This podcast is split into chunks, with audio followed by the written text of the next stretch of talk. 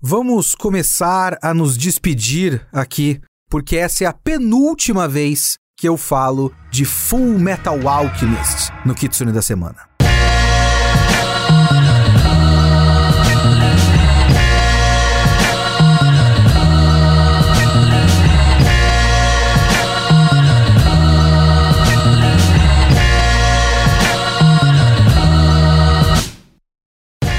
Sou o Leonardo Kitsune e o Kitsune da Semana é o meu podcast semanal para eu falar do que eu quiser, do jeito que eu quiser. A ideia aqui é que toda semana tem uma review diferente. Eu faço uma review de qualquer coisa, que pode ser literatura, cinema, anime, mangá, quadrinhos. Se eu vi, eu li, eu quero falar, então é aqui que eu vou falar.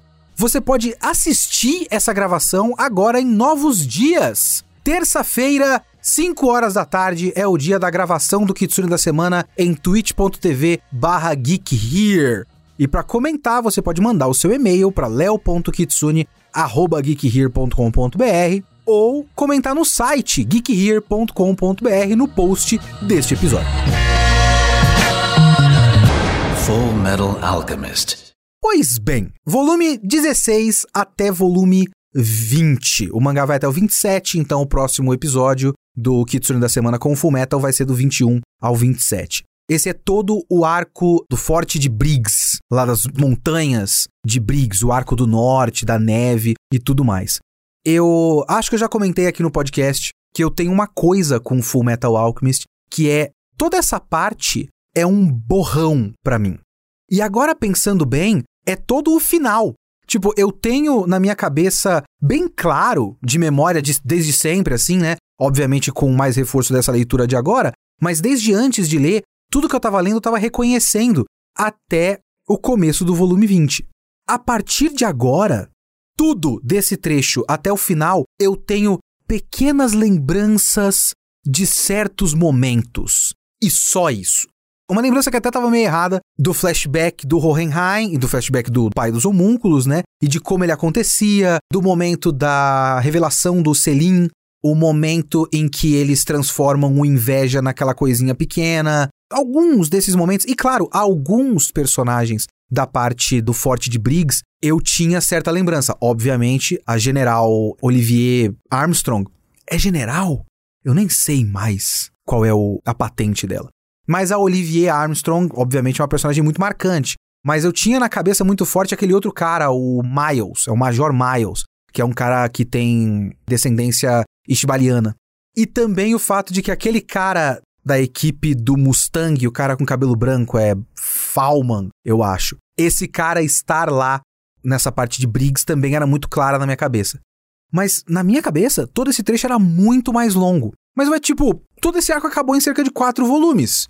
E outra coisa que eu tinha na minha cabeça, para mim isso era o meio do mangá, mas isso é o começo da perna final do mangá. Esse trecho começa depois de 16 volumes de 27, faltam só 10, né? A partir do que eu tô falando agora, faltam só 10 até o final, então é o terço final. E para mim isso tava no meio e depois aconteceu outras coisas. Então tudo isso eu tinha memórias muito confusas do que acontecia em Full Metal Alchemist. Por quê? Primeiro porque eu acho que eu li e assisti o começo de Fullmetal Alchemist muito mais vezes do que o final. O final de Fullmetal eu devo ter lido uma vez só. Toda essa parte de Briggs e tudo mais. Como eu não assisti o anime do Brotherhood, né? Porque eu já tinha lido o mangá, eu não queria saber do anime do Brotherhood. Eu não vi esse final duas vezes, tipo no mangá e no anime. Eu só tinha visto uma vez. Os trechos antes disso, eu já tinha visto várias vezes, no anime antigo, no anime novo, em duas ou três leituras diferentes do mangá e tal. Então essas coisas estavam um pouco mais claras para mim.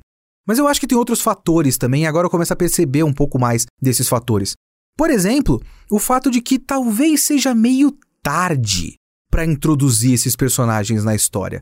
No terço final, você introduzir todo aquele núcleo de Briggs que acaba sendo consideravelmente importante, talvez seja um pouco tarde. E aí eu senti um pouco isso nessa leitura de agora. Sabe, aquela pequena preguiçinha pequena falta de vontade de seguir em frente, porque não era com esses personagens que eu tava até agora. Porque Full Metal é uma leitura muito confortável. Uma leitura muito boa. A Arakawa é, como eu já falei várias vezes, uma quadrinista simplesmente sensacional, sabe? A única coisa que eu tenho de crítica dela como quadrinista como artista, como desenhista, nesse trecho é que tem um trecho que precisava ser um pouquinho mais gore e a arte dela não comporta isso.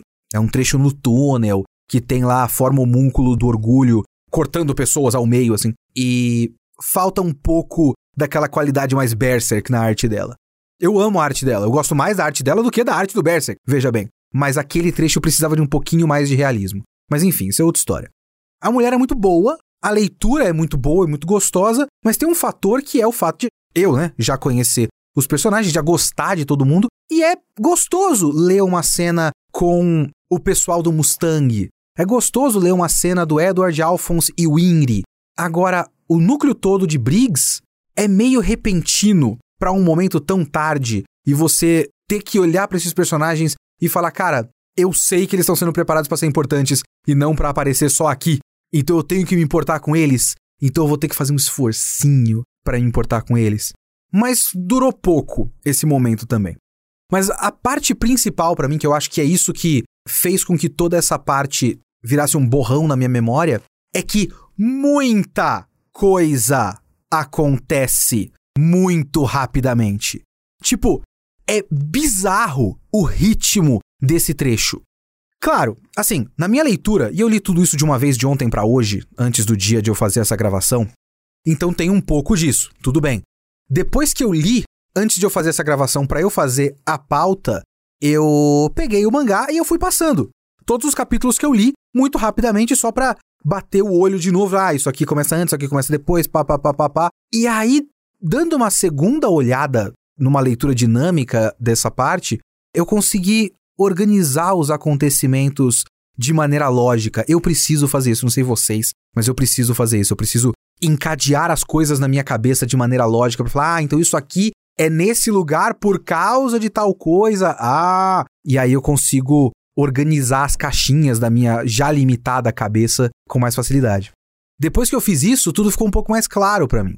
Mas nessa primeira leitura, e eu tô considerando primeira porque eu não tinha nenhuma memória específica, foi muita coisa! Muita coisa! Porque vamos lá, vamos ver se eu consigo lembrar de cabeça tudo o que acontece nesse trecho.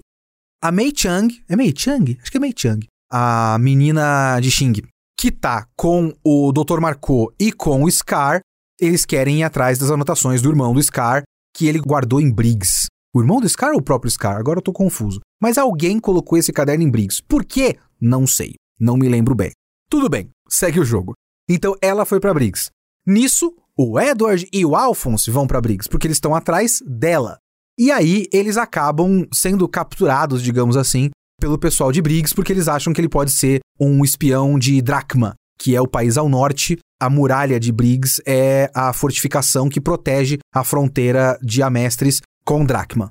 Nisso, também é mandado lá para o norte o Kimble, porque ele é liberado pelos homúnculos e pelo Führer, obviamente, depois de estar tá preso por ser um criminoso de guerra. Ele é mandado lá para o norte para caçar o Scar e a menina. E o Dr. Marco, principalmente, na verdade. O negócio é pegar o Marco e acho que eliminar o Scar. Nisso, tretas acontecem do nada surge o Preguiça, o homúnculo do Preguiça que estava cavando um túnel embaixo de Briggs, e também chega um cara da cidade central para se certificar de que tudo fique desse jeito. Beleza, depois de resolverem a questão desse cara, tem luta com o Scar, e aí depois eles se separam. Nessa treta, o Edward se machuca e o Alphonse vai para um outro canto. E aí tem uma outra luta com o Kimble. E aí cada um vai para um canto, separa todos os personagens. Vários bagulhos acontecem que a Armstrong finge que está se juntando ao grande plano da cúpula do exército para conseguir pegar as informações e a gente acaba nesse meio, inclusive, tem o flashback, tem dois flashbacks, um flashback do Hohenheim e um flashback da criação do homúnculo, do pai dos homúnculos. E aí termina com o último mistério nesse trecho aí para a gente dar início à fase final, basicamente eu com certeza deixei de contar várias coisas nessa sinopse, porque é muita coisa acontecendo muito rápido nesse trecho. Agora, a questão é que essas coisas estão acontecendo rápido porque a gente já tem quase todas as peças. A gente já teve várias revelações nesse ponto de quem é o que, quem tá querendo o que e onde, e a gente quase tem todas as peças, nós temos pelo menos, vários dos personagens não conseguiram ligar os pontos ainda, nesse momento da história, eles literalmente ligam os pontos, eles fazem, pegam vários papéis, colocam pontos ali e ligam num círculo e falam: Oh meu Deus, um círculo de transmutação, fodeu! Então eles literalmente ligam os pontos nesse momento, e aí a gente tem mais revelações ao longo desse trecho. Mas são revelações a partir de coisas que a gente já sabia. Então falta pouco pra gente juntar todas as informações que a gente precisa pro grande mistério de Full Metal Alchemist. Basicamente, só falta uma, que é o que eu vou falar ao fim desse episódio, que é o último mistério, que é um mistério para mim também. Eu não lembro. então eu não faço ideia de qual é esse cliffhanger que eles deixaram no fim do volume 20. Então vamos juntos em direção a esse mistério, porque eu não lembro mais. Mas enfim, esse talvez seja o episódio de Fullmetal Alchemist, da minha série de Fullmetal Alchemist, que eu tenha mais problemas para reportar, certo? E eu tô tentando organizar na minha cabeça se eu tô fazendo isso com problemas reais do mangá ou é problema da minha cabecinha limitada que não consegue organizar informações com facilidade. Então, talvez coloquem tudo isso com um filtro do que eu tô falando e completem com as suas próprias experiências, que estamos aqui numa experiência de troca. Nossa experiência com o Fullmetal Alchemist, caso você esteja relendo comigo e tudo mais.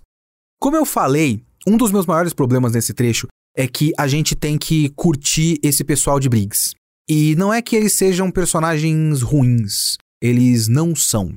Alguns são divertidos, alguns são muito interessantes, mas eu acho que rola uma pequena forçadinha de barra nesse trecho pra gente automaticamente gostar deles e achar eles muito foda, muito cool, muito da hora, tudo que eles fazem é legal e tal, porque esse mangá tá em ritmo de reta final.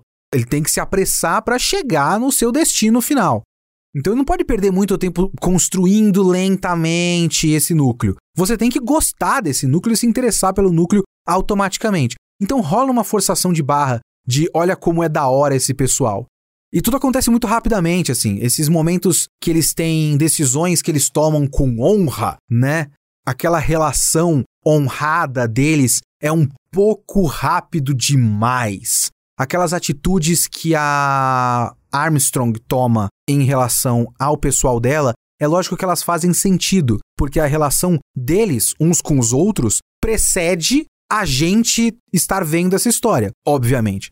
Mas a nossa relação com eles não existe ainda. Então, aquele momento em que eles ficam presos no túnel e o cara fala: se eu não voltar em 24 horas, considera que a gente tá morto. E ela finge que não se passou 24 horas e deu um relógio quebrado pro cara monitorar esse tempo. É um momento que não é equivalente de verdade, mas é próximo daqueles momentos do Mustang não deixando para trás o pessoal dele, sabe? Não deixando o Havok desistir quando o Havok tá paraplégico, não deixando ele desistir. É tipo isso. Mas a gente conhece a Olivier Armstrong faz três capítulos, sabe? Faz meio volume que você conhece ela e você já tem que, tipo, achar muito legal que eles têm essa relação bonita e honrada uns com os outros. Então, tem um pouco disso que me incomoda um pouquinho, sabe? Me incomoda, tipo, eu ainda não gosto deles. Então vamos com calma, deixa eu gostar deles. Esse é um momento criado pra gente gostar deles? Tudo bem, mas esse é o tipo de momento que é uma recompensa pela nossa relação com eles e não o começo da nossa relação com eles. Entende o que eu quero dizer? Eu sinto isso principalmente considerando que a gente tem um grande momento de revelação da trama dessa história com a Armstrong. E eu acho que, tipo, três capítulos depois de a gente conhecer a Armstrong que é o momento em que eles entram no túnel, porque eles estão pressionando, né? Vocês são de Dracma? Não, não somos. Então por que vocês estão aqui? A gente não pode falar. Então eles ficam tipo, porra, a gente tem que saber que merda é essa que esses dois moleques chegaram aqui do nada, dizem que são alquimistas federais, etc, etc. Então tem lá o túnel, eu já vou falar disso daqui a pouco. E a Armstrong leva eles lá para baixo, onde não tem mais ninguém ouvindo e tal, porque é, é super secreto, e fala: agora vocês vão falar o que que é. Vocês estão de segredo e eu entendo que vocês não podiam falar em outro lugar. Agora tá totalmente discreto. Agora vocês têm que falar.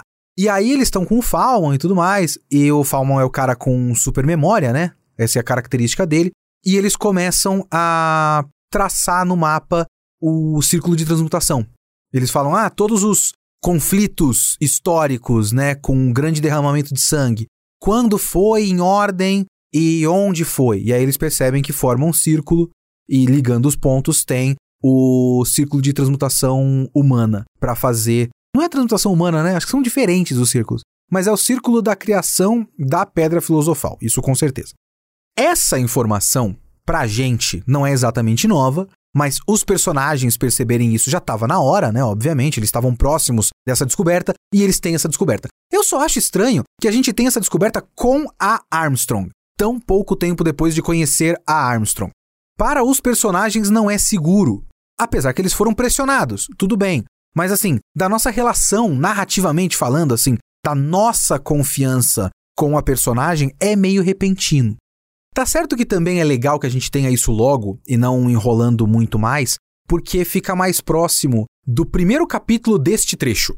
Porque veja bem, o volume 16 foi onde a gente parou no episódio passado, mas esse aqui também é 16. Por quê?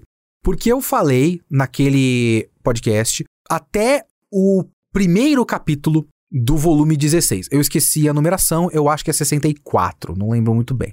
Aí, o primeiro capítulo desse trecho é o segundo capítulo do volume 16, que é quando o Edward e o Alphonse encontram o Mustang.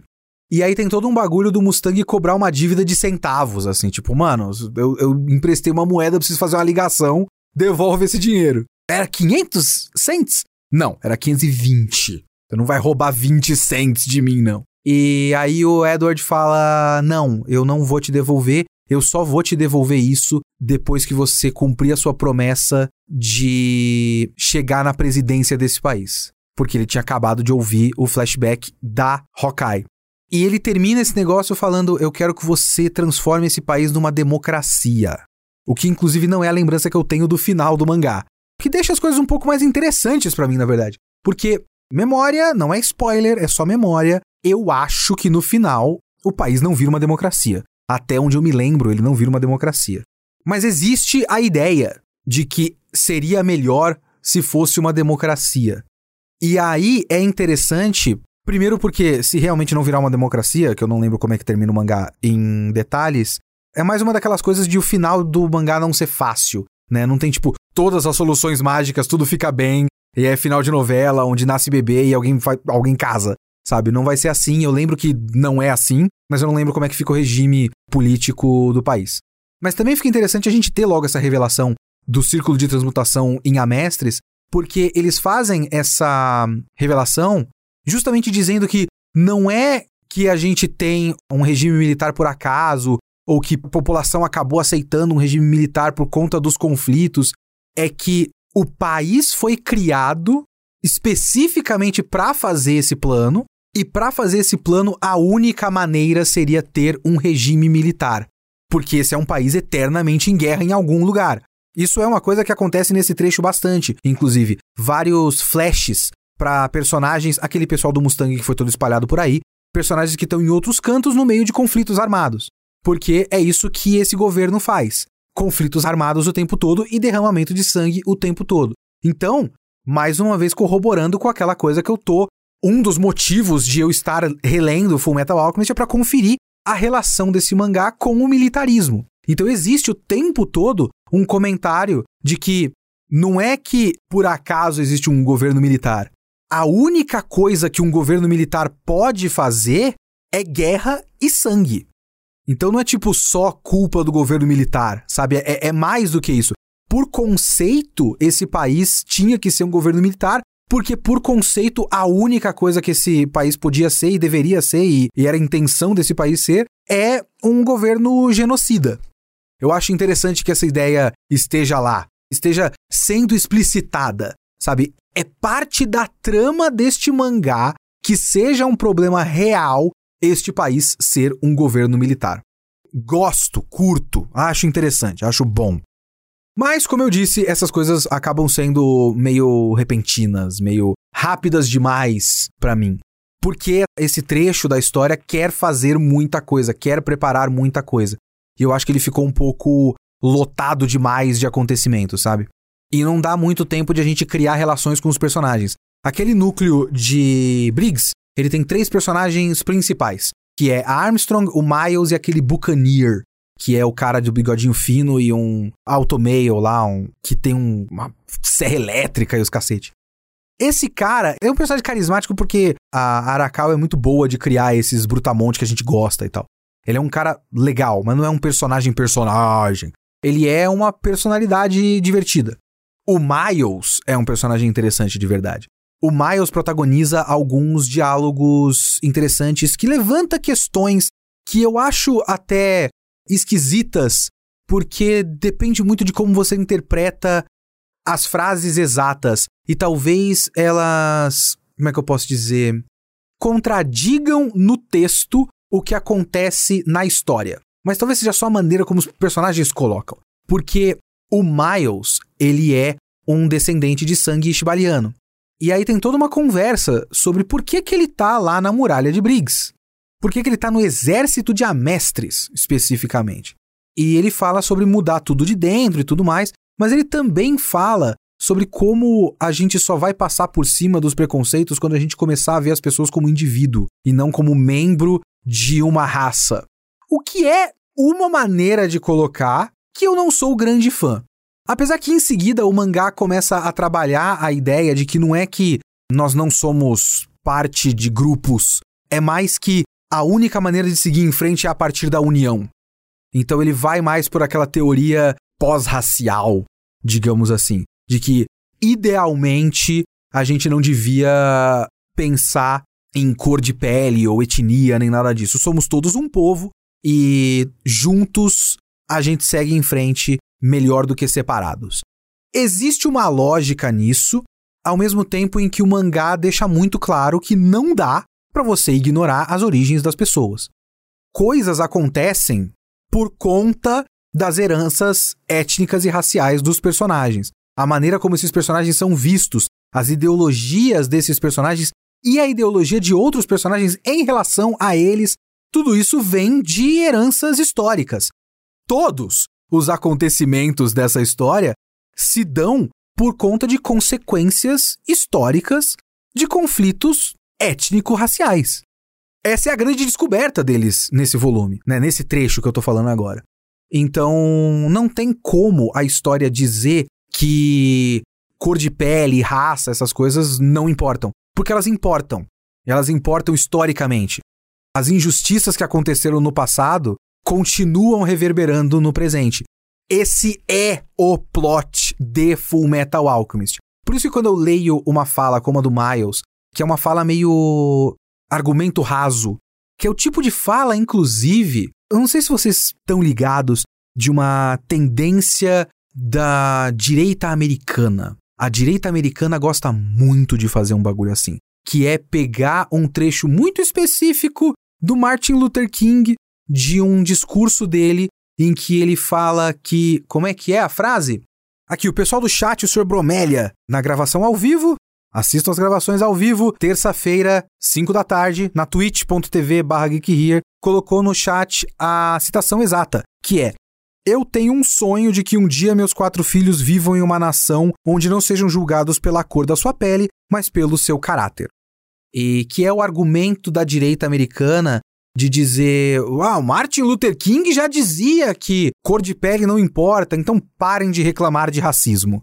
Então, quando eu vejo esse tipo de argumento, que é um argumento raso, até porque esse mesmo discurso do Martin Luther King fala sobre reparações históricas, até em dinheiro, inclusive, eu acho que ele fala nesse mesmo discurso, é um argumento que eu acho raso, é um argumento que eu acho que desconsidera outros fatores. Mas eu sei que o mangá não desconsidera os outros fatores, porque senão ele seria um mangá completamente diferente. Então, tem isso. Mas o Miles é um personagem interessante. O Miles é um bom personagem, um personagem que tá ali no numa corda bamba, né, na situação que ele tá. Então eu, eu gosto dele. A Armstrong é uma personagem que todo mundo gosta e eu não vejo tanta graça assim. Mas eu acho que a Armstrong é uma personagem que eu não vejo tanta graça assim, justamente porque ela acabou de chegar e o mangá precisa gritar pra você: Ela é foda! Ela é foda! E aí eu fico, tá, tá bom, beleza, já entendi. E é volume 17 do mangá. Depois de 17 volumes, eu já acho foda uma porrada de gente, eu não preciso achar mais um foda. Sabe? Eu acho a Winry e a Hawkeye mais foda do que a Armstrong. Eu acho a Pinaco mais foda do que a Armstrong. Então, eu acho a forçação de barra dela um pouquinho nada a ver. Mas ela de fato é foda. o mangá falou, então a gente tem que aceitar. Ela de fato é objetivamente foda, o design de personagem dela é muito bom. Eu gosto muito da presença dela e tal. Agora, desse trecho todo, sabe quais personagens que eu mais simpatizei? Mais do que o Miles, mais do que o Buccaneer nesse trecho? Que eu não esperava porque eu simplesmente não lembrava que esses caras existiam. São as quimeras. Isso é uma especialidade da Arakawa, que é muito mais legal do que quando ela tenta gritar na nossa cara que o personagem é muito da hora. É quando ela introduz o personagem como quem não quer nada e conforme a história vai passando, você vai pegando simpatia por eles. Eles chegam completamente desumanizados e vão sendo gradativamente humanizados. Tem quatro quimeras nesse trecho, se eu não me engano. É um cara que é meio javali escroto, cara que é meio sapo escroto, aí uns outros que são menos escrotos visualmente, que é um leão e um gorila. E eles chegam todos com o Kimble, de escolta do Kimble, de capanga do Kimble e tudo mais. E eles lutam com o Edward, com o Alphonse, etc. E não são mortos, porque objetivamente, né, o pessoal de Briggs olha e fala: não, dá um tiro na cabeça desses caras e resolver nosso problema. E os caras não querem, né? Tem o, o Alphonse não quer, desumanizar esses caras, muito por conta da consistência do personagem do Alphonse e do próprio Edward, né? Mas principalmente do Alphonse, daquela ideia de ele insistir em se definir como humano, mesmo ele não tendo um corpo físico, ele sendo só uma alma presa na armadura. Ele precisa acreditar para ele mesmo desde lá atrás que ele continua sendo humano e ele não deixa qualquer outra pessoa em situações próximas, por exemplo, as quimeras, que já tipo estão resignadas com a sua situação de não somos mais humanos, não deixa esses caras desistirem de si mesmos, por conta de ele não querer desistir de si mesmo. Então, se aquele cara desiste, isso quer dizer que talvez ele também queira desistir. Isso é consistência no personagem. Mas também tem o fato de que tem aquele voto de não matar dos dois. O que eu acho legal porque também se comunica com a ideia do governo militar. Porque o governo militar de Amestres é um governo de morte, inevitavelmente. A única coisa para a qual o exército serve é matar pessoas, assim como armas. O único uso de uma arma de fogo é matar pessoas. E o único uso do exército, quando eles não estão pintando meio fio, é matar pessoas. E os caras se venderam pro exército, o Edward e o Alphonse. Só que eu não sei se o Alphonse é. Acho que o Alphonse não é alquimista federal a essa altura. Ele é? Eu não lembro mais. O Edward, obviamente, é. Isso eu tenho, tenho, tenho certeza. Então o Edward se vendeu pro exército, mas ele precisa se separar do exército. Então existe pelo menos um esforço de a gente não associar o Edward ao exército. Por mais que tenha vários personagens do exército que a gente goste, tipo todo o núcleo do Mustang, todo o núcleo de Briggs e tudo mais, a gente tem que gostar desses caras porque eles são um milico do bem, entre aspas existe um esforço pro Edward não ser milico. Ele nunca tá com o uniforme azul do exército, por exemplo. É legal isso, é legal, é interessante. E as atitudes dele não são atitudes de quem é soldado. Ele não é um soldado, em nenhum momento ele é um soldado. E por isso eles não matam esses caras, e esses caras continuam aparecendo. Tipo, dois deles ficam com o pessoal lá do, Alphonse, se eu não me engano, e dois deles acabam levando o Edward por aí depois que o Edward quase morre na luta com o Kimble. Eu acho que é. E a gente continua vendo os caras, eles vão ficando divertidos. Antes eles eram só caras de cara fechada que se transformam em monstros, e com o tempo você vê que eles têm um, uma graça, uma brincadeira neles, uma humanidade. Então, esses caras, ao fim desse trecho, eu gosto mais do que o Buccaneer, mais do que a Armstrong. São, são personagens divertidos, eu gosto deles. Agora, estruturalmente falando, esse trecho eu achei ele inicialmente confuso, mas depois eu passei a gostar bastante dele.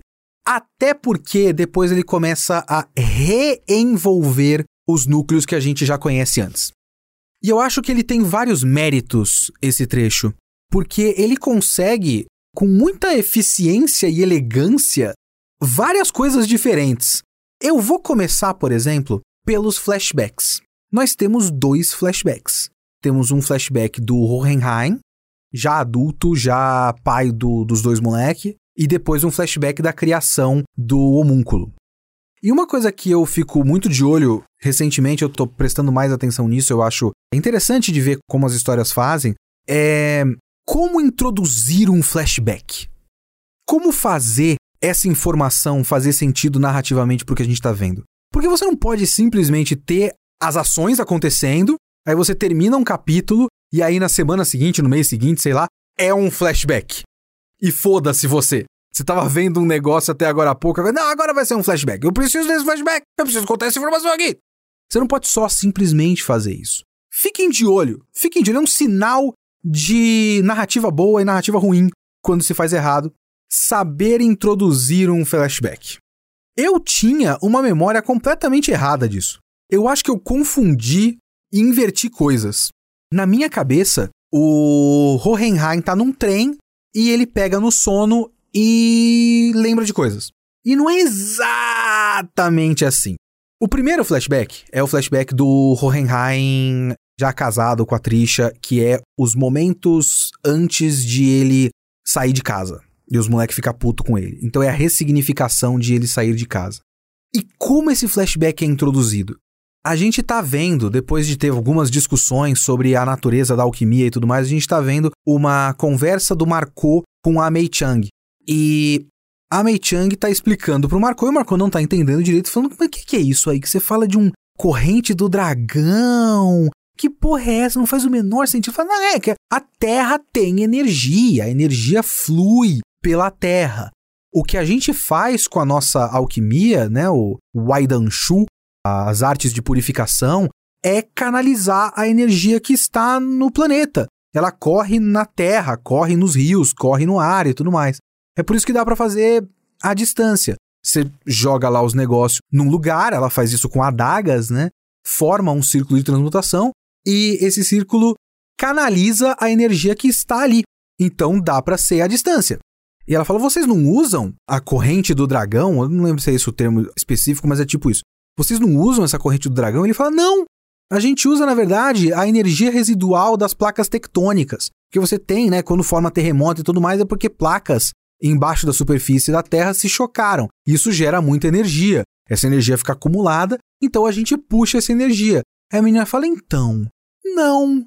Porque a alquimia de vocês aqui é muito esquisita. Quando eu tô em Amesses, eu tava no subterrâneo e tudo mais, eu comecei a sentir que, na verdade, não é um movimento de placa tectônica, não é nada disso. É um movimento de várias pessoas. E a partir dessa ideia, de uma, uma revelação, uma pequena revelação, a gente já tinha tido, isso é muito próximo do que a gente tá falando agora, já tinha tido aquele trecho onde a gente viu que o pai dos homúnculos desligou a alquimia do país inteiro e só a menina conseguiu usar. Então a gente sabe que tem a ver com esse cara, e a gente sabe que homúnculos tem a ver com sacrifício de várias pessoas para criar pedra filosofal, etc, etc, que é o coração da alma dos homúnculos. Então esse cara deve ter a ver com isso. Movimento de almas. Corta para o Hohenheim e ele está usando almas de dentro dele. É a primeira vez que a gente é introduzido a essa ideia, se eu não me engano. E ele se considera um monstro. Nisso que é introduzida a ideia de ele se considerar um monstro, porque ele tem várias almas dentro dele, assim como a explicação que a gente viu da Mei Chang, a gente tem o flashback dele com os filhos e ele se considerando um monstro, por isso ele não pode ser pai. A culpa que ele carrega e uma ressignificação do personagem do Hohenheim. Que a gente sempre soube que não é um cara ruim, mas a gente não sabia as motivações dele e tudo mais. Então aí não tem a revelação da origem dele, nem da origem do homúnculo mas é uma ressignificação do personagem. E ela chega através de um encadeamento bastante lógico e significativo de ideias. Não é só você simplesmente cortar e colocar esse cara lembrando de quando ele tá com a tricha. É uma ideia sendo ligada com a outra para a gente chegar num, num ponto. Esse flashback eu acho bem legal. Não só a introdução dele, como o próprio flashback, né? De ele não tocar nos filhos, e de ele sentir que ele não pode porque ele não tem esse direito, e de ele ter medo dos filhos serem monstros como ele porque ele se considera um monstro. E a Trisha fala: Você não é um monstro. E se você tivesse que infectar os moleques, eu também já estava infectada, sabe? Afinal, eles transaram, tiveram filhos. Ela estaria infectada por essa monstruosidade dele e tudo mais. E aí termina naquela foto de família onde ele tá esquisitamente segurando o Edward pelo sovaco, né? E chorando. E eu acho que essa é a foto que nunca tinha aparecido o rosto dele. E aí a gente vê que não era só pra gente não ter visto o rosto do pai deles e aí ter a junção do mistério com o pai dos humanos. Não é só isso, não é só para ter um mistério. é também pra gente ter essa revelação de que essa não é uma foto feliz, uma foto qualquer. É uma foto de um momento muito significativo no qual ele teve uma catarse emocional. Então toda a revelação não é só uma revelação de informações, é uma revelação emocional, é uma ressignificação da nossa relação com o personagem. Então isso é muito legal. O outro flashback é de fato o flashback da criação do homúnculo, que eu, na minha cabeça, lembrava de ser muito maior. Eu não sei porque eu coloquei na minha cabeça a ideia de que era tipo vários capítulos e era um épico no passado, não tem nada a ver com isso.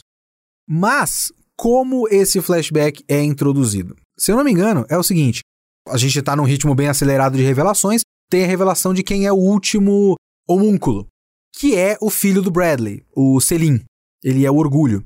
Ele é o primeiro homúnculo. Ele é o último que a gente tem revelado. Inclusive, parênteses. Nas coisas que eu não gosto nesse trecho, que eu acho rápido demais, do nada o preguiça sai do chão e eles têm que lidar com o preguiça.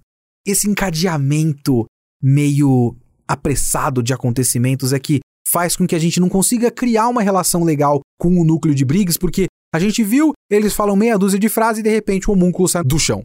E eles têm que resolver essa situação. Ele fala, ah, caralho, um buraco, puta que pariu. Então, não gosto, não gosto. E o preguiça é o homúnculo mais preguiçoso que existe. Tipo, de criação de personagem, ele é a criação mais preguiçosa de todas. É o, o pior personagem, se é que a gente pode chamar ele de personagem. Ele é nível Gula. O Gula é outro personagem muito merda. Mas enfim, voltando. Celine Bradley, ele se revela pra Hawkeye. E é legal essa revelação porque não foi que ela foi super esperta, ela investigou. Foi por acaso. Às vezes, Full Metal Alchemist usa coisas por acaso de um modo que eu não gosto. Já comentei isso em outros episódios. Às vezes, o acaso trabalha a favor do mangá. Certas coisas acontecem por acaso de maneira que eu acho lógica, porque as, algumas coisas acontecem por acaso, de fato. Esse, por exemplo, é só uma coisa que faz sentido porque a gente conhece a Hawkeye. Ela é uma atiradora e uma guerreira, basicamente, e ela tem instintos e tal, e o cara chegou por trás, o moleque chegou por trás, e ela, tipo, sentiu a presença dele. Caralho, que porra é essa? Que, como assim? Um moleque? E aí ela liga os pontos. Ah, essa presença é muito parecida com o que eu sentia com os homúnculos. Será que esse moleque é um homúnculo? E aí ele chega e se revela e deixa ela meio apavorada. Tipo, é, eu sou um homúnculo e eu tô sempre observando você das sombras, beleza? Então a senhora fique quietinha aí. Isso, um, dá num diálogo muito legal da Hawkeye com o Bradley. O Bradley é um dos melhores personagens do mangá para mim. Eu gosto muito do personagem do Bradley. Apesar de ele ser o Führer, sim. Mas como, como composição de personagem, ele é interessante porque ele é um personagem trágico, né? E é um, um, momento em que ela. Ele fala, pergunta: é, você descobriu que meu filho é um homúnculo? Tá, você sabe que eu também sou um homúnculo, beleza. Você tem alguma opinião sobre isso? Aqueles diálogos que acontecem porque todo mundo tá num impasse, não exatamente num impasse, né? Eles foram encurralados, a Hawkeye tá encurralada. Ela não pode fazer nada quanto a isso. Então o cara pode simplesmente falar, ah, então você sabe que a gente tá fudendo tudo, né? Beleza, então fica quietinha no seu canto. É meio que isso, é uma demonstração de poder da parte dos caras. E ela meio que provoca, tentando ser bastante educada, assim, falando: é, é meio triste que você esteja fingindo ter uma família e fingindo ser um humano, porque vocês estão tirando sarro da gente, né? Olhando pra gente de cima para baixo e se achando superior. E aí ele fala, ele faz uma, uma confissão como personagem trágico que é, que eu acho muito legal.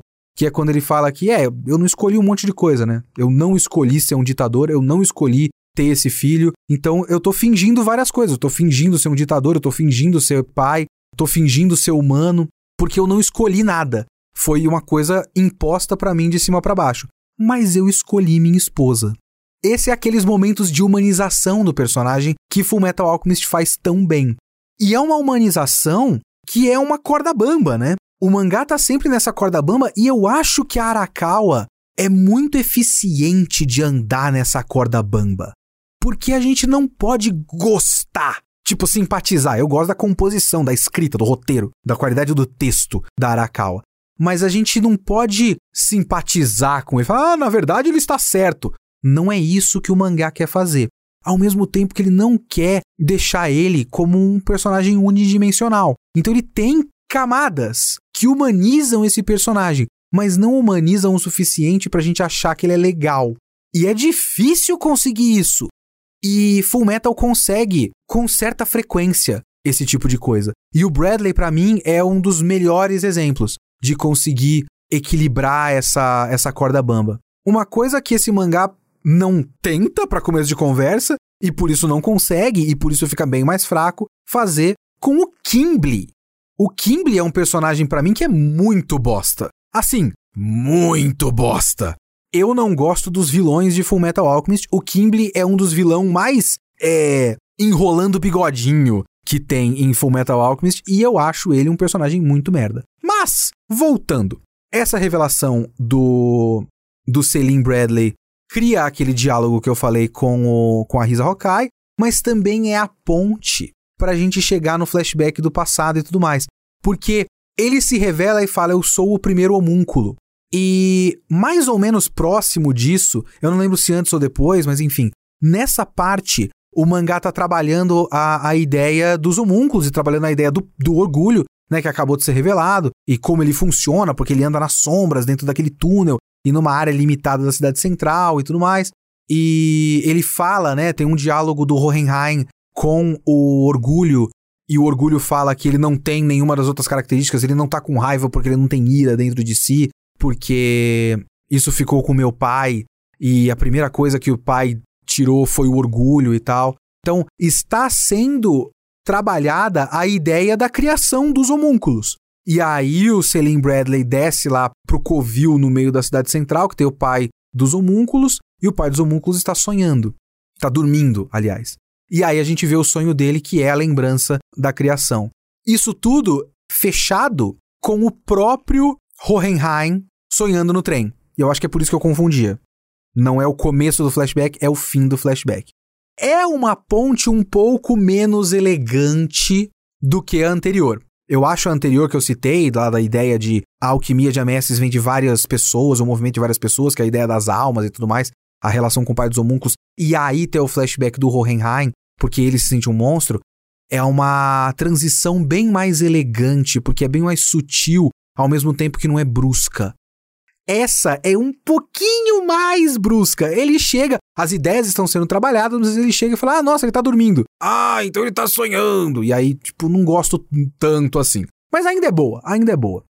Esse flashback, inclusive, é mais um desses casos em que o acaso funciona porque eu gosto mais da ideia do homúnculo ter sido criado por acaso do que ter sido um plano desde o começo. Claro, o homúnculo era um plano dos magos de Xerxes. Tudo bem. Dos alquimistas de Xerxes, né? Os alquimistas são basicamente magos, né, gente? Pelo amor de Deus. Mas a criação do homúnculo não foi exatamente pela eficiência deles. E a gente não tá vendo uma consequência do plano dos alquimistas de Xerxes. O plano dos caras era a imortalidade pro imperador. Isso não dá certo.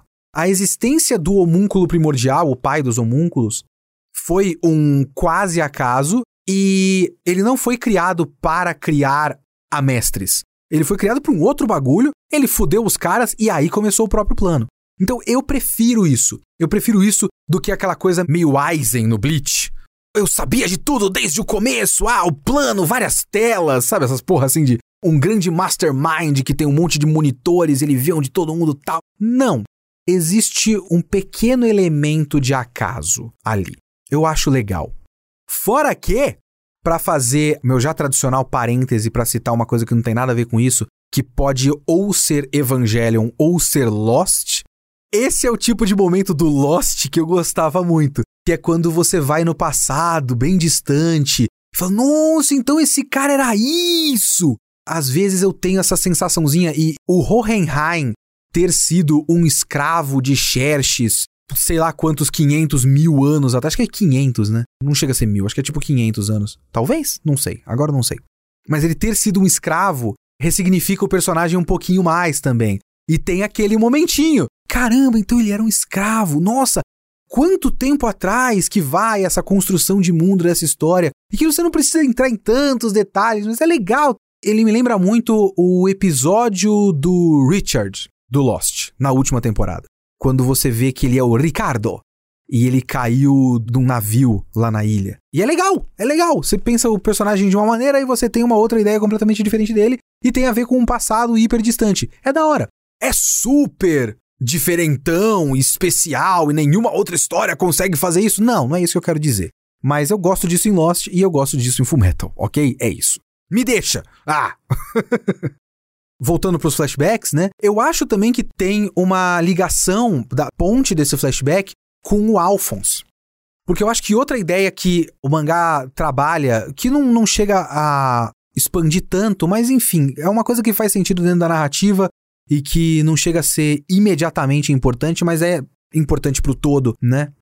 É que o Alphonse tá andando na neve e ele começa a sentir a alma dele indo embora, porque é a armadura, né? Tipo, é mais uma daquelas coisas de contagem regressiva, né? Luta contra o tempo, que a gente tem aquela sensação de que, porra, a qualquer momento a alma dele pode se separar da armadura e fudeu. Então, nisso da alma se separar da armadura, você tem lá a Porta da Verdade, o Limbo Branco, e aí você tem uma ligação mais ou menos temática e lógica com o homúnculo e a alquimia e tudo mais. Então tem isso nesse na região desse trecho do flashback, se eu não me engano. Então ele vai encadeando essas ideias para fazer a introdução do flashback com mais elegância. Mas continuando a falar de estrutura, eu acho que uma coisa que esse trecho faz com bastante elegância é separar os personagens, sabe? Porque ele junta todo mundo, eu acho que eu não gosto da maneira como ele junta os personagens. Eu acho um pouco artificial, tipo, ah, as anotações do meu irmão estão em Briggs. Tá. E aí todo mundo vai para Briggs. Aí vai o Edward, o Alphonse, o Marco, o Scar, a Mei Chang, um cara da cidade central, o Kimble. Só não foi o pessoal do Mustang porque eles estão espalhados em outros lugares, assim. Mas quatro, um dos caras estava lá, que a gente já sabia antes. Mas, sei lá, só faltou o mangá arranjar uma, uma desculpa. Ah, o Mustang também tem que ir pra lá. Vamos juntar todo mundo em Briggs. Não gosto de como junta todo mundo. Mas como separa, eu acho muito foda. Porque é na confusão, né? A gente tem, tipo, duas lutas nesse trecho que são muito legais. Tem uma luta com o Scar e depois tem a luta com o Kimble. E se eu não me engano, é depois da luta com o Kimble que. Alguma dessas duas lutas. Acaba plantando a semente de como eles acabam tendo que se separar e cada um vai para um canto. Que inclusive é a última coisa que acontece no volume 20. Tem um, uma recapitulação, digamos assim, de onde cada um deles está. Então você tem o Alphonse separado do Edward, por exemplo. Eu acho que o Edward tá com duas quimeras, o Alphonse tá com a Winry, o Marco e o Scar estão em outro canto, a Mei Chang foi para outro lugar com o Inveja mas decidiu voltar. A própria Armstrong não tá em Briggs, ela foi colocada na cidade central como parte agora da cúpula, fingindo, né, infiltrada lá e tudo mais. E também tem uma coisa que eu acho muito legal nesse trecho, que é como ele se converte num mini mangá de espionagem. Isso eu acho muito legal, porque você começa a ver, de forma meio fantasiosa, mas eu gosto, você começa a ver a informação se espalhando e as várias maneiras diferentes de espalhar essa informação. O modo como, por exemplo, a Hawkeye consegue mais ou menos forjar ali um encontro com um encontro por acaso com o Mustang e aí passa a informação do Selim através de, de bater na mesa e ele vai anotando e tal. Aí depois tem aquela corrente de informações passando por telefone. Aí ela tem o próprio Mustang comprando um monte de flor, o Mustang encontrando com o cara disfarçado num túmulo. Aí depois ele recebe a informação por um papelzinho que a amiga dela colocou no cachorro, aí ela passa no cigarro, e do cigarro por não sei quem. Então você vê essa corrente de informações dessa meio que rede de espionagem paralela do Mustang, eu acho isso muito divertido. Porque todo mundo, tipo, esse é um, um momento em que a gente já tem as informações. Então não é que a gente está descobrindo. A gente está descobrindo algumas coisas, beleza. Mas a gente já tem muitas informações. Então não é uma questão de manter o mistério. É uma questão de mostrar como os personagens sabem de todas essas informações para formar um plano mais ou menos espalhado e mais ou menos coordenado da melhor maneira possível, porque agora eles estão operando sob vigilância direta dos caras. Então esse risco de ser pego é legal. A quantidade de coisas que eles têm que fazer. E, tipo, não, a gente tem que formar um plano que consiga fazer com que ainda pareça que o Scar é o nosso inimigo e parecer que, na verdade, a gente não sabe de tal coisa e culpar ainda o Kimble, tem todo aquele trecho tal. Então, tem uma eficiência na mecânica da narrativa da Arakawa que é muito legal, sabe? Então, tudo isso eu passei a gostar mais desse trecho quando começou a ficar mais espionagem. E também porque a gente voltou a ver os personagens que a gente gosta. A gente voltou a ver o Mustang, a Hawkeye, o pessoal do Mustang, o Havok, etc, etc. Então fica mais legal, porque eu já gosto mais desses caras. Então tem um pouco disso.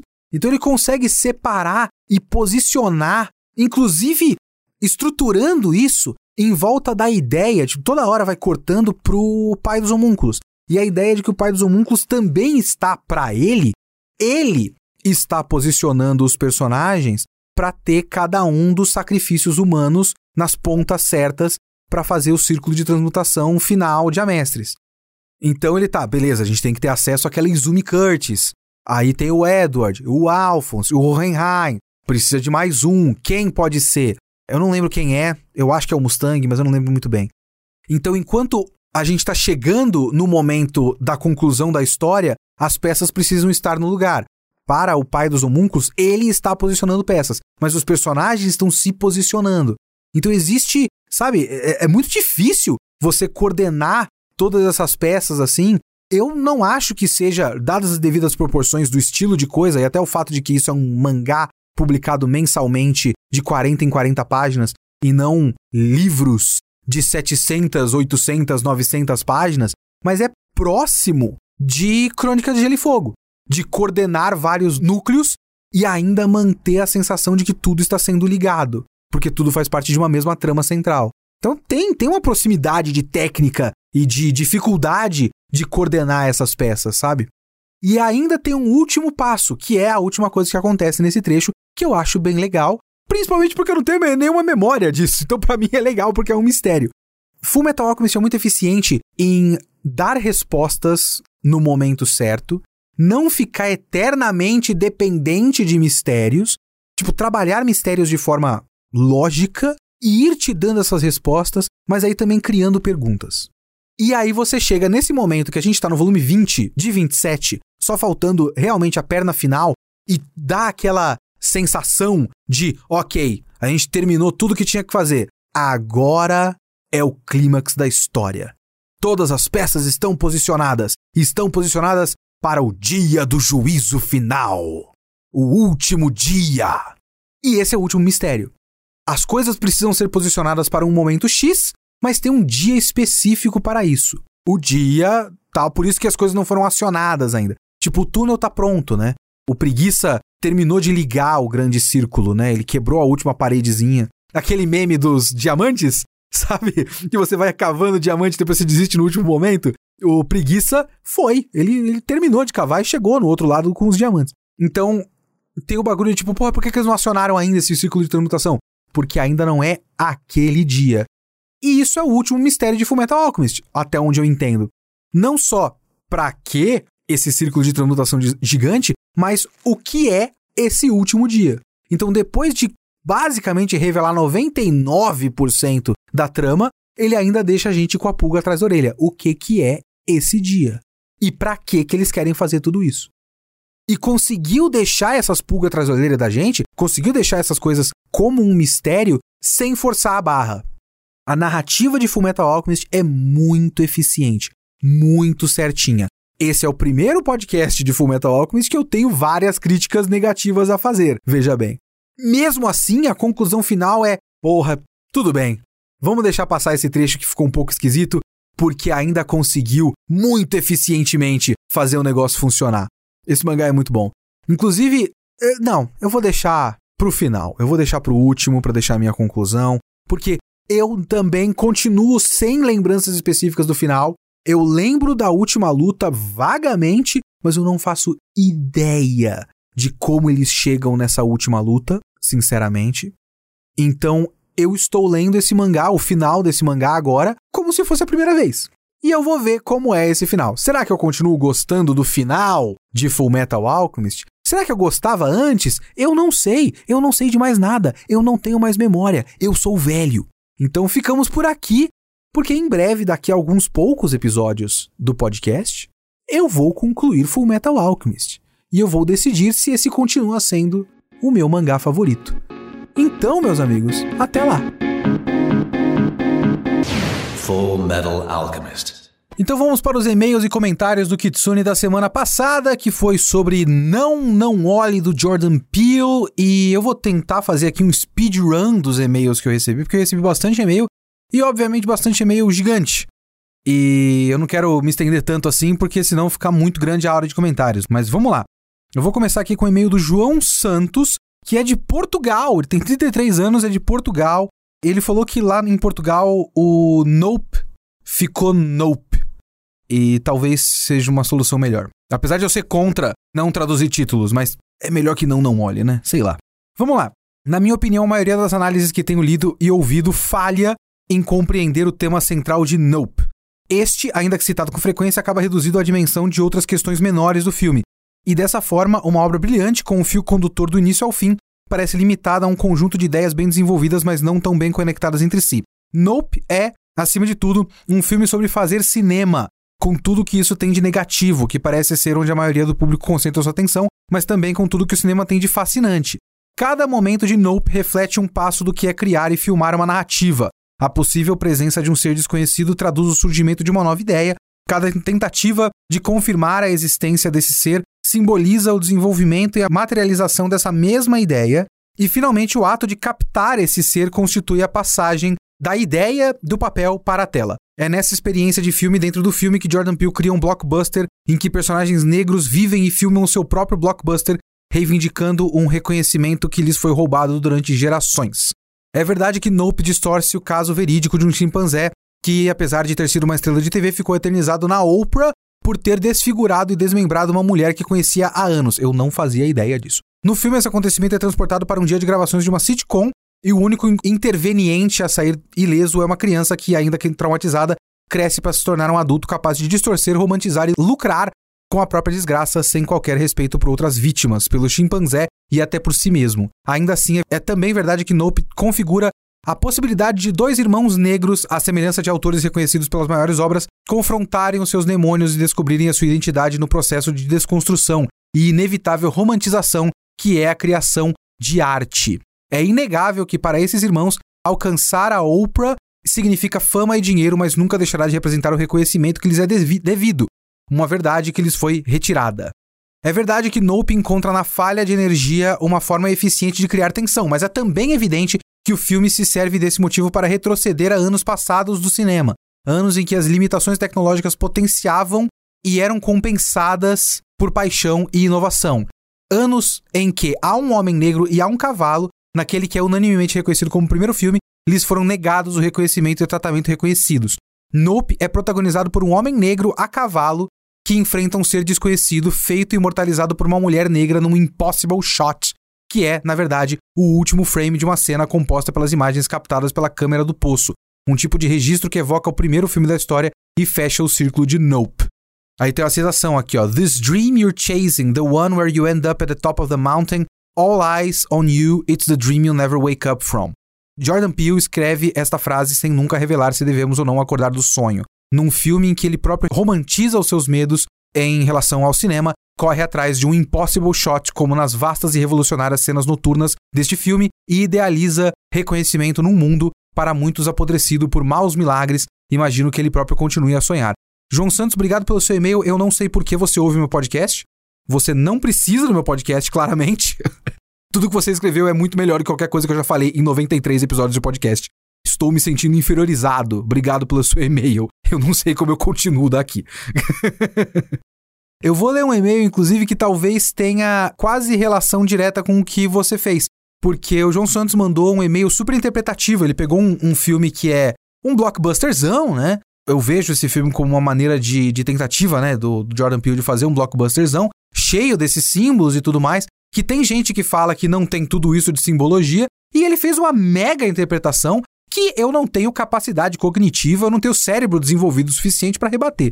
Aí tem aqui o Igor Souza, que ele fala O título do e-mail dele é Minha relação com filmes interpretativos e com a nave chapéu de cowboy Lovecraftiana do Peel.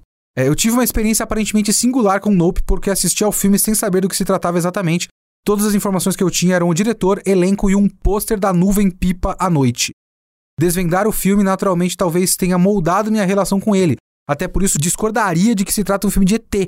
A cena das crianças disfarçadas, que é muito boa, eu vi com o Pio dizendo, revelando que não eram ETs, que você pode tirar o cavalinho da chuva, sem trocadilhos, porque você não vai ver esse tipo de coisa aqui. Até vi algo meio Lovecraftiano na criatura e não ser possível explicar a origem dela, nem entender sua estrutura, sua natureza seja parte do tema, ou do que quero dizer. Queria tentar desenvolver um pouco minha experiência com filmes interpretativos, repletos de signos, mensagens escondidas, quebra-cabeças, interpretações que toda semana um criador de conteúdo no YouTube vai querer explicar para você. Não sei a maioria, mas não me considero tão inteligente, pelo menos nas áreas mais exigidas para isso. Me identifico com você aqui, meu amigo. Ou 93 episódios de podcast claramente deixaram claro para vocês que eu sou meio burro é, a ponto de conseguir construir uma narrativa além da primeira camada para obras feitas dessa forma na maioria das vezes. Até por isso acredito que foi o motivo de não gostar tanto de Us, quanto gostei desse, porque Nope é completamente possível de se ter uma experiência pipoca, literal e divertida, e fica a cargo da pessoa escolher ou não desenvolver os temas do filme numa outra camada. Tem também o ponto em que já vi obras tão abstratas que tendo a duvidar se o escritor realmente tinha algo a dizer, ou se ele só montou um monte de elementos sem necessariamente ter alguma conexão um com o outro, de modo que no final exista uma experiência de começo, meio e fim, mas ele só quer bancar o inteligente pretencioso. É foda, né? Porque eu não gosto desse tipo de pensamento. Eu acho que dá para ter um pensamento um pouco mais interessante do que isso, sabe? Mas eu entendo o que você quer dizer. Não digo que seja o caso com o Jordan Peele, ele aparenta bastante domínio do que quer, mas dito isso, não seria possível que no fim o filme não tenha tantos signos ocultos quanto aparenta ter. Olha, o João Santos já tá. O e-mail anterior já contradiz tudo que você quer dizer aqui. Mas isso é tudo interpretação, obviamente. Essa é a interpretação dele do filme, que eu acho muito boa. Mas é a interpretação dele. Eu só não acho que dá para dizer, Igor, que o filme não tem tantos símbolos assim. Os símbolos estão lá. Eles precisam ser interpretados ou não. E aí você faz com esses símbolos o que você quiser, no fim das contas. E também tem muito aquela coisa de o cineasta colocar os símbolos, mas isso quer dizer que ele soube trabalhar esses símbolos de forma coesa? Eu acho que o Não Não Olhe consegue trabalhar esses símbolos de forma coesa é, e chegar num ponto. Às vezes tem coisas que são só símbolos que não se conectam tão bem quanto o autor gostaria de dizer que se conectam, sabe? Voltando ao e-mail aqui, não seria possível que no fim o filme não tenha tantos signos ocultos e que isso pode vir a ser intencional? Ou se ele for tão talentoso quanto acredito que seja, muitas coisas de fato estão lá intencionalmente mas não quer dizer que ele queira que você entenda, só quer te provocar. Aí é um pouco mais próximo da verdade, eu acho. Talvez até mesmo em uma dessas camadas ele esteja avaliando o seu próprio cinema até ali, apontando para o espectador e dizendo: Olha esse sapato parado em pé, sem influência de nada, o que acha disso? Entende o que eu quero dizer? É possível que ele esteja indo pelo caminho oposto do M. Night Shyamalan, conhecido pelos seus plot twists, e no fim coloca aquele sapato ali porque, bom, por que não? Não precisamos explicar ele ali, apesar que sim, você pode pense que representa a anormalidade da ocasião, um evento sobrenatural, místico da atmosfera, mas ele quer que nós percebamos, porque agora aquilo faz parte do número de objetos que a gente reconhece naquele cenário. Bom, o e-mail continua, é bastante coisa, não tem como eu ficar para sempre aqui nessa leitura de e-mails, é muito tempo, eu peço perdão para todo mundo, porque os e-mails são muito grandes mesmo. Mas é, eu acho que é assim, filmes cheios de símbolos e cineastas conhecidos por isso, eles tendem a fazer com que a gente fique tentando decifrar o negócio, assim, né? Eu concordo com você no sentido de esse filme, para mim, é uma obra do Jordan Peele que quer dizer as coisas, mas também quer fazer o tipo de experiência que você não precisa estar interpretando os símbolos o tempo todo. Que é bem diferente de Nós, o segundo filme dele. Que é muito mais críptico e muito mais feito para você tentar decifrar, pelo menos da maneira como eu olho para ele. Nisso, talvez o melhor de todos seja realmente o Corra. Porque o Corra é meio que um equilíbrio perfeito. Ele tem os, a, a simbologia das coisas ali, mas ele também é um filme de terror tenso, direto ao ponto, assim. Que não precisa ser super interpretado, ele é só esquisito e, e assustador. Mas eu não gosto do pensamento de, ah, e de repente as coisas não são tão complexas assim. Porque tem filmes que são assim. Mas mesmo que sejam assim, sempre tem alguma coisa pra gente interpretar, mesmo que o autor não tenha pensado nisso. Sempre tem algo que escapa, que a, a, obra acaba se tornando. Então tudo pode ser interpretado. Eu não acho que nada é vazio. Quer dizer, tem coisas que são vazias e esse próprio vazio já é algo significativo, sabe? Enfim, várias coisas. É, mas eu entendo o que você quer dizer e eu vou encerrar aqui porque o primeiro e-mail que eu li simplesmente acaba com todo o propósito da existência do Kitsune da semana. Então, enfim, a gente continua em frente porque estamos sendo pagos para isso. Mas vamos lá. É, mandem os seus e-mails para fazer o Kitsune se sentir inferiorizado para leo.kitsune.geekhere.com. Colabore com a minha tristeza. Vamos lá.